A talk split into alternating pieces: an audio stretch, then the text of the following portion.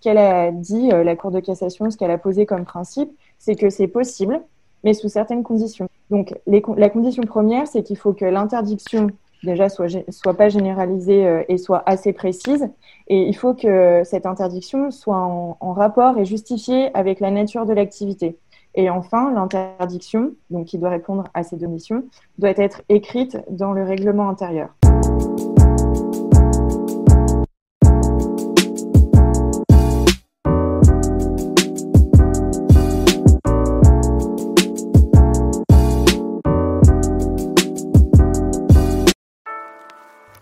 Salut Macops, bienvenue sur ce nouvel épisode de podcast. J'espère que tu vis ta meilleure vie. Aujourd'hui, nous allons parler du voile au travail d'un point de vue juridique avec Anaïs qui va nous éclairer sur la question et nous apporter plus de précision. En tant que femmes qui portons le voile, nous sommes parfois perdus sur ce qu'est le principe de neutralité, de laïcité. On ne sait plus si on a le droit ou non de le porter, alors il est l'heure de comprendre le sujet. Vois ce podcast comme étant une discussion entre copines à laquelle tu es conviée. Prends donc une tasse de thé et viens nous rejoindre. Avant de commencer, je t'invite à liker et partager le podcast à une femme de ton entourage qui en a besoin. N'oublie pas de t'abonner et activer la cloche pour ne rien rater. Il s'agit d'une manière gratuite pour valoriser mon contenu. J'ai donc invité Anaïs qui est la créatrice de la page Papicha le droit, une page Instagram enrichissante et inclusive. Au travers de son contenu, Anaïs souhaite nous éclairer sur différentes notions juridiques de manière simple et accessible. Alors sans plus tarder, c'est parti. Salut Anaïs, merci d'avoir accepté euh, mon invitation à participer à, ce podcast, donc au podcast de Safa et toi. Donc aujourd'hui, tu vas nous parler euh, du port du voile au travail, mais d'un point de vue juridique et législatif. Ah, mais avant d'entrer dans le vif du sujet, j'aimerais bien que tu te présentes à nous, que tu te présentes ton activité sur les réseaux sociaux. Oui, alors salut Safa et merci à toi pour ta proposition. Euh, donc, du coup, comme tu l'as dit, je m'appelle Anaïs. J'ai la page, euh, enfin, je tiens la page Papicha le droit. Je suis encore étudiante euh, en droit, mais j'arrive à la fin de mes études et j'espère devenir rapidement avocate. Donc, voilà, c'est à peu près tout. j'ai juste eu l'idée d'ouvrir la page Papicha le droit parce que j'ai personnellement des convictions euh, féministes. Et en fait, euh, je me suis dit que ce serait pas mal d'éclairer un peu le sujet euh, d'un point de vue juridique parce qu'il n'est pas assez à mon goût. Et donc, voilà, ça me semblait intéressant. Ok, mais c'est vrai que c'est nécessaire. J'ai eu l'occasion d'explorer un peu ton, ton, Instagram. Et ce qui est bien, c'est qu'il a le mérite d'être plutôt clair et plutôt intéressant. Donc, c'est bien parce que nous, en tant que personne, on va dire lambda, c'est vrai que tout ce qui est droit, législation, etc., c'est un peu difficile à comprendre. Et avoir des comptes comme ça qui, euh, qui vulgarisent euh, un peu toutes ces notions, bah, je trouve que c'est nécessaire. Et c'est pour ça que bah, parler du voile au travail, mais d'un point de vue euh, législatif, ça peut être vraiment bénéfique pour vraiment comprendre quels sont nos droits en tant que femmes qui portons le voile. Et justement, que dit la, la, législation sur le port du voile au travail? Est-ce que finalement on a le droit ou non de le porter librement? Alors ça, dépend parce qu'il y a un premier, une première différence qu'il faut bien faire dans le domaine du travail, c'est le domaine privé et le domaine public. Donc, euh, je pense que pour répondre à ta question dans un premier temps, je vais répondre euh, par rapport au domaine privé. Donc, en fait, dans le domaine privé, on a une réponse euh, qui a été apportée dans un arrêt du 25 juin 2014 par la Cour de cassation dans l'affaire Babilou. Il était question en fait d'une femme qui était employée en tant que directrice adjointe et qui portait le voile. On lui a demandé de le retirer, elle a refusé et donc elle a été licenciée pour faute grave. Et en fait, la question été de se poser, enfin la question qui s'est posée, pardon, a été de se dire est-ce que oui ou non on peut licencier une personne pour faute grave parce qu'elle a refusé de doter son voile? Et donc du coup, la Cour de cassation est venue répondre à ça. Qu'elle a dit, euh, la Cour de cassation, ce qu'elle a posé comme principe, c'est que c'est possible, mais sous certaines conditions. Donc la condition première, c'est qu'il faut que l'interdiction déjà soit, pas généralisée euh, et soit assez précise. Et il faut que cette interdiction soit en, rapport et justifiée avec la nature de l'activité. Et enfin, l'interdiction, qui doit répondre à ces deux conditions, doit être écrite dans le règlement intérieur. Sans ça, en fait, il est impossible d'imposer euh, le, fait de retirer le voile euh, au sein d'une entreprise. Il faut vraiment que ce soit prévu. Et aujourd'hui, en plus de ça, depuis la loi du travail 2016, c'est prévu à l'article L 1321-2-1 du Code du travail. Ok, bah merci beaucoup pour toutes ces précisions. Et euh, du coup, pour l'affaire euh, Baby Lou, qu'est-ce qui s'est passé au final? Est-ce qu'elle a eu gain de cause, j'ai envie de dire, concernant cette affaire? Alors non, elle n'a pas eu gain de cause. Ça a été une affaire, on dit une affaire parce que ça a été beaucoup beaucoup de, rebondissements et beaucoup de, juridictions concernées. D'abord, c'était les prud'hommes, ensuite euh, la Cour de cassation, ensuite plusieurs cours d'appel et ensuite à nouveau l'Assemblée plénière euh, de la Cour de cassation. Et euh, au final, ce qui s'est passé, c'est que non, le licenciement a été considéré comme justifié parce que la Cour de cassation est justement venue regarder si c'était prévu dans le règlement intérieur, en l'espèce, ça l'était. Et elle est, venue aussi euh, vérifier du coup les deux conditions, à savoir est-ce que c'était justifié au regard de la, de la nature de l'activité et est-ce que l'interdiction était assez précise. Au final, euh, cette, cette affaire-là, enfin cette personne-là n'a pas eu de gain de cause, mais en tout cas, ça a permis de de poser le cadre et les limites d'une telle interdiction. Donc c'est assez intéressant pour, euh, pour la cause euh, quand même. Oui, oui, c'est clair. Bah, merci beaucoup pour toutes ces précisions. Et concernant les entreprises dites euh, publiques, comment ça se passe? Alors du coup, les entreprises publiques, on appelle ça le service public. En fait, ce qui se passe dans le service public, c'est que en France, comme beaucoup le savent, on est un État laïque, ce qui veut dire que l'État est séparé des églises. Donc quand on dit église, on entend les religions, hein, les mosquées, les synagogues et les églises sont comprises dedans. Euh, en fait, ce qui se passe, c'est que du coup, la conséquence de tout ça, c'est qu'il y a un principe de neutralité du service public. Donc, en fait, tous les agents du service public sont soumis à ce principe. Et là, en fait, c'est la réelle différence euh, avec euh, le domaine privé. C'est-à-dire qu'il n'y a pas de, il n'y a pas de conditions particulières ou quoi que ce soit. C'est un principe qui s'applique à tout le monde et il n'y a pas de restriction à ce principe. Donc, ce qui, ce qui, se traduit en fait par le fait que les signes euh, ostentatoires euh, religieux sont tout simplement interdits euh, au sein du service public pour les agents. Et donc, du coup, en fait, ça pose diverses questions, à savoir, on s'était posé la question, est-ce que les élèves sont concernés ou pas, puisqu'ils ne sont pas agents, mais usagers? Et bon, du coup, il y a eu des dispositions particulières pour ça, donc les élèves sont soumis au même principe de neutralité. Et on avait eu aussi la même question, je ne sais pas si tu te souviens, de cette maman qui avait accompagné euh, son fils euh, à une sortie scolaire au conseil régional de Bourgogne-Franche-Comté. Et donc, du coup, on s'était posé la question de savoir est-ce que, oui ou non, euh, une maman qui accompagne, euh, qui est accompagnatrice d'une sortie scolaire est soumise à ce principe de neutralité ou pas. Et donc au final, la réponse de cette affaire entre guillemets, ça a été quoi? Ça a été oui ou euh, j'avoue que j'ai pas jusqu'à la fin cette. Alors en fait, cette, cette personne, ce qui se passait, c'est qu'on estimait, enfin, il y avait deux, il y avait deux, comme toujours, hein, deux, deux parties, un pour, un contre la question. Et euh, ceux qui étaient contre la question estimaient en fait qu'elle était considérée comme usagère au même titre que par exemple les élèves et donc du coup elle était soumise au principe de neutralité du service public. Au final, en fait, ce qui se passe, c'est qu'on n'a pas de véritable disposition pour ce cas précis. Et donc, euh, à l'heure actuelle, on ne peut pas obliger une personne euh, à retirer son voile ou tout simplement lui interdire euh, d'accompagner une sortie scolaire parce qu'elle porte un voile. Et là, en fait, ce qui rentre en jeu, c'est euh, le principe de, de, et de liberté d'expression et euh, le droit à la vie privée. Et donc là, pour, ce, pour ce, cette situation-là, puisqu'on n'a pas de disposition législative qui, qui interdise le voile dans une telle situation, c'est la liberté d'expression et le droit à la vie privée qui prennent. Ok, d'accord, très bien. Bah, merci beaucoup pour toutes ces précisions. C'est hyper intéressant de voir euh, bah, que toutes ces affaires, finalement, elles ont permis de, poser un cadre, comme tu as dit, et de comprendre un peu plus euh, toutes les lois euh, autour du vol au travail. Et justement, comment est-ce que nous, en tant que femmes qui portent le voile, on peut savoir si dans une entreprise le port du voile est toléré ou non, si on ne fait pas encore partie de, cette, dite entreprise? Oui, alors euh, la meilleure euh, façon de le savoir, c'est tout simplement de poser la question en entretien, comme ça il n'y a pas de mauvaise surprise.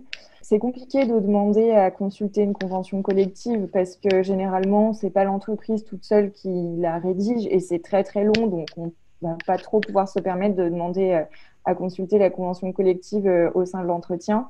C'est délicat de demander euh, de consulter euh, le règlement intérieur pour les mêmes raisons, à savoir c'est quand même assez long. Donc pareil, est-ce qu'on peut se montrer hyper procédurier directement au sein d'un entretien, c'est assez délicat. Par contre, ce qu'on peut faire, c'est poser directement la question, à savoir est-ce que c'est prévu, oui ou non, dans le règlement intérieur? Est-ce que ça posera un problème?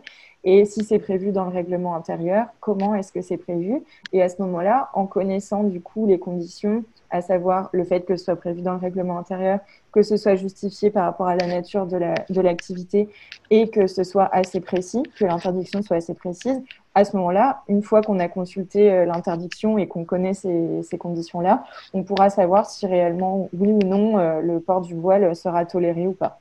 Et par exemple, euh, dans, au cours d'un entretien, si on nous demande d'enlever le voile, comment est-ce qu'on peut réagir? Je pense par exemple à l'affaire, entre guillemets, euh, d'Etam. Je ne sais pas si tu te souviens, où il y avait une femme euh, qui portait le voile et qui avait un entretien et qui s'était vue refuser un peu l'accès à cet entretien parce qu'elle portait le voile et on lui avait demandé de le retirer. Et si on est par exemple dans ce cas-là, comment est-ce qu'on peut réagir et qu'est-ce qu'on peut faire pour faire valoir nos droits? Alors, quand on est au sein de l'entretien, donc durant l'entretien, il est hors de question qu'en fait on nous demande de retirer, enfin on vous demande, euh, les personnes qui portent le voile, qu'on vous demande euh, de, de, retirer le voile. En fait, au même titre qu'on n'a pas le droit de poser des questions personnelles, etc. durant un entretien, si, tu veux, euh, soit la société prévoit une interdiction et l'interdiction est, est, régulière, et à ce moment-là on prévient la candidate en disant bon bah voilà si vous voulez aller plus loin il y a cette interdiction et donc du coup en votre âme et conscience si on continue. Euh, soit il n'y a pas l'interdiction et donc du coup la question se pose même pas. Mais en tout, état de cause, il est euh, hors de question qu'une personne impose à une autre euh, dans, un, dans, un entretien qui reste du domaine privé de retirer son voile. Ça, ça s'appelle de la discrimination. Et comment on peut faire pour prouver que c'est de la discrimination si on en est victime, par exemple? Est-ce qu'on peut saisir la justice? Est-ce qu'on peut saisir un avocat pour euh, bah, faire valoir ses droits tout simplement et, montrer en fait qu'on n'est pas qu'on n'est pas d'accord? Alors euh, la discrimination, euh, le seul souci c'est que c'est très compliqué.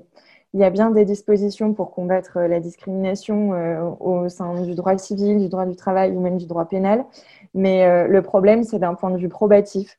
En fait, comment est-ce qu'on peut prouver qu'on a été victime de discrimination au sein d'un entretien?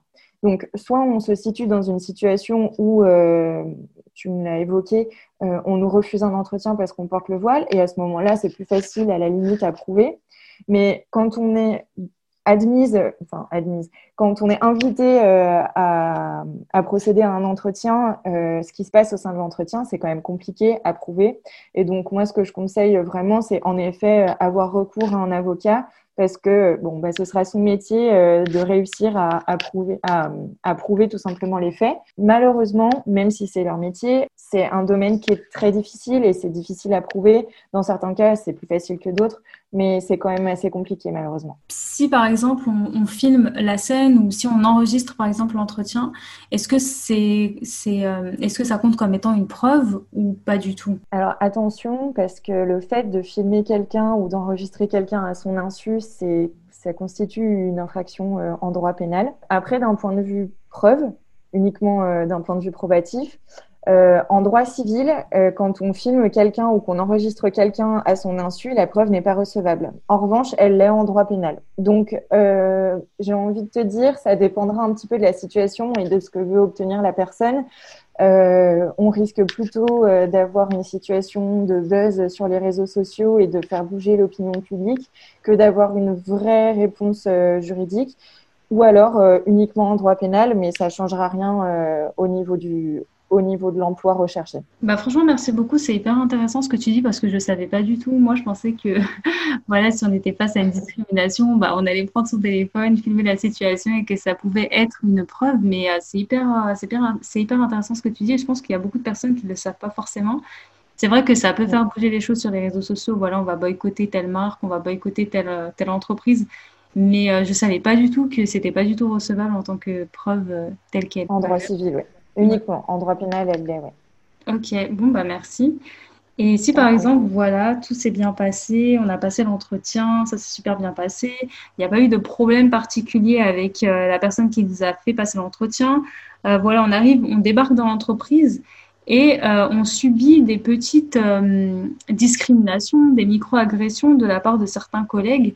Comment est-ce qu'on peut réagir face à ça d'un point de vue juridique? Alors, euh, quand on est employé dans une société et qu'on subit des discriminations et euh, qu'on a des sortes de harcèlement de la part euh, de nos collègues, il y a une disposition très simple, c'est le harcèlement moral. c'est une disposition en droit pénal et donc c'est une disposition qui s'applique particulièrement au sein, au sein du domaine du travail, donc quand on est employé.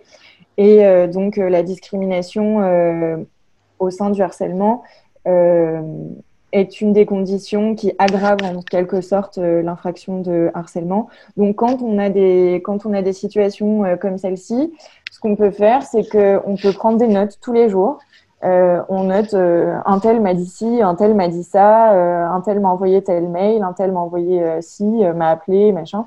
En gros, quand on est dans une situation comme ça, pour la faire courte, on prépare une sorte de mini dossier sur quelques jours, sur quelques semaines même. On prépare en fait ce qu'on va pouvoir présenter à un avocat et quand l'avocat recevra ça, ce qui se passera, c'est qu'il sera content.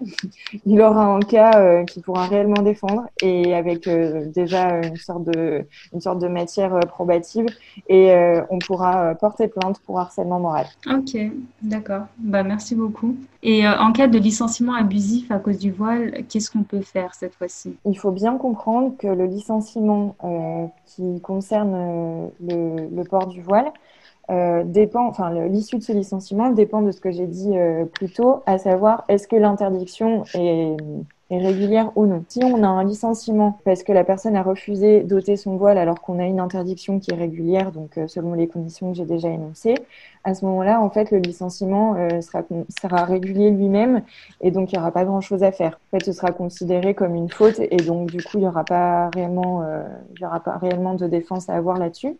En revanche, si l'interdiction si n'est pas régulière, ce qui se passe, c'est qu'on a ce qu'on appelle un licenciement sans cause réelle et sérieuse et à ce moment-là, en fait, on saisit le tribunal euh, des prud'hommes et on demande soit la nullité du, du licenciement, soit euh, on peut obtenir euh, des dommages et intérêts. Après, voilà, ce sera en fonction de ce que veut euh, la personne, puisque c'est quand même délicat de retourner travailler dans un, dans un lieu où on a été licencié pour le fait qu'on porte notre voile. Mais en tout cas, si s'il y a un licenciement sans cause réelle et sérieuse, il y a deux, il y a deux solutions qui s'offrent à la personne, à savoir l'annulité du licenciement ou l'obtention de dommages et intérêts. D'accord. Ben, merci beaucoup pour toutes ces précisions.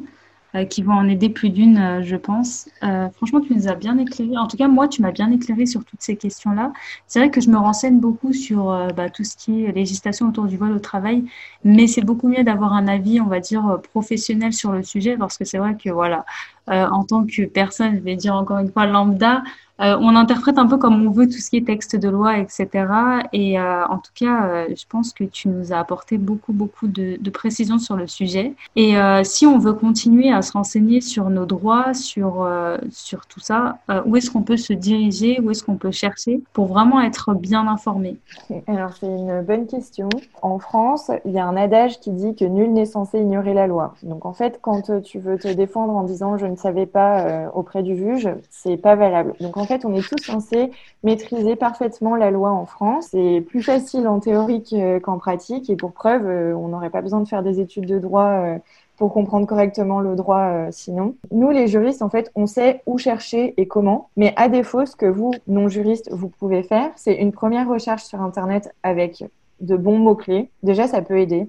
Et ensuite, généralement, quand on, quand on a réussi à procéder à une recherche correcte sur Internet, on a généralement les textes, les textes référents. Euh, ce que vous pouvez faire avec ces textes-là, c'est les chercher sur le site Légifrance. En fait, Légifrance, c'est tout simplement le texte, le site, pardon, qui recense tous les textes euh, applicables en France, donc les lois, les règlements, les circulaires, etc. Et à ce moment-là, vous n'aurez pas d'interprétation, vous aurez le texte brut et donc euh, vous aurez euh, une vérité absolue en termes de, de texte français. Ok, bah merci beaucoup. Je mettrai tous les liens en, en barre d'infos pour que tout le monde puisse les retrouver facilement. En tout cas, merci beaucoup Anaïs. Est-ce que tu aurais des derniers petits conseils à donner à toutes les personnes qui nous écoutent? Alors, j'ai un petit conseil, mais ce sera, ça va dépasser le cadre euh, juridique parce que, selon moi, le souci vis-à-vis du voile est pas vraiment juridique, mais c'est plus profond. Euh, le conseil que j'ai apporté aux personnes qui portent le voile, euh, c'est de faire comme toi, à savoir apporter des réponses intelligentes et, et, calmes et douces comme tu l'as fait et comme je t'ai découverte sur tes stories. je pense que le voile, en fait, on a on a une confusion sur la question, à savoir est-ce qu'on est pour, est-ce qu'on est contre. Moi, personnellement, j'en porte pas et je n'en porterai pas parce que ça répond pas à mes convictions. Mais on s'en fiche, en fait, de mes propres convictions et on s'en fiche des convictions de chacun. Euh, tout ce qu'il faut, en fait, c'est respecter l'autre. Et je pense qu'à partir du moment où une personne choisit en son âme et conscience de porter le voile, ce serait sympa en fait euh, d'un point de vue euh, de société de tout simplement l'accepter et qu'on lâche un peu la grappe aux femmes, euh, qu'elles soient musulmanes ou athées ou chrétiennes ou juives ou peu importe, et qu'on laisse un peu les femmes respirer et, choisir par elles-mêmes. C'est ça. Bah, merci beaucoup pour ce petit message de paix. Ça me fait énormément plaisir de, t'entendre dire ça. Euh, c'est c'est hyper touchant en tout cas parce que c'est vrai que euh, en règle générale, c'est toujours les femmes qui se font un peu, on va dire, taper dessus dans la société. On, parle toujours de leur tenue vestimentaire, qu'elle soit courte, comme on l'a vu euh, il n'y a pas très longtemps avec l'histoire des crop tops dans les, dans les collèges, dans les lycées, etc. Ou bien qu'elles portent le voile, c'est toujours la même chose. On se questionne sur bah, la tenue vestimentaire des femmes et ça, c'est et ça, c'est dramatique en fait. C'est vraiment dramatique et c'est vrai que euh, il faudrait que chacun euh, puisse se vêtir et être libre de ses choix et être libre de faire euh, ce que bon lui semble tant que bah, il, ne dérange personne tout simplement. Tout à fait. Et j'espère que le droit réussira à, à soutenir ces démarches. Ouais, j'espère aussi. En tout cas, merci beaucoup Anaïs d'avoir accepté de participer à ce podcast. J'ai été hyper, hyper, hyper contente de t'avoir ici. Tu nous as bien éclairé, tu as, employé des mots simples, des termes clairs et précis. Et je pense que ça va, ça va aider beaucoup de personnes, comme je t'ai dit. Et euh, en tout cas, je vous invite tous à la suivre sur son Instagram. Je mettrai tous ses réseaux sociaux en barre d'infos. Euh, franchement, son compte, il est hyper intéressant. Il y a plein de notions euh, faciles à comprendre. Donc, je vous invite tout simplement à, à vous abonner. Et en tout cas, bah, Anaïs, on continuera à s'écrire euh, sur Instagram et je te souhaite une très bonne continuation. Merci, merci à toi, Safa, pour ta proposition et euh, courage pour la suite et puis continue à faire tes stories et tes posts euh, qui sont juste géniaux. Merci beaucoup. Merci d'avoir écouté ce podcast. J'espère qu'il t'a inspiré et t'a invité à réfléchir. N'oublie pas de liker et commenter le podcast. En attendant, on se dit à très très vite pour de nouvelles aventures.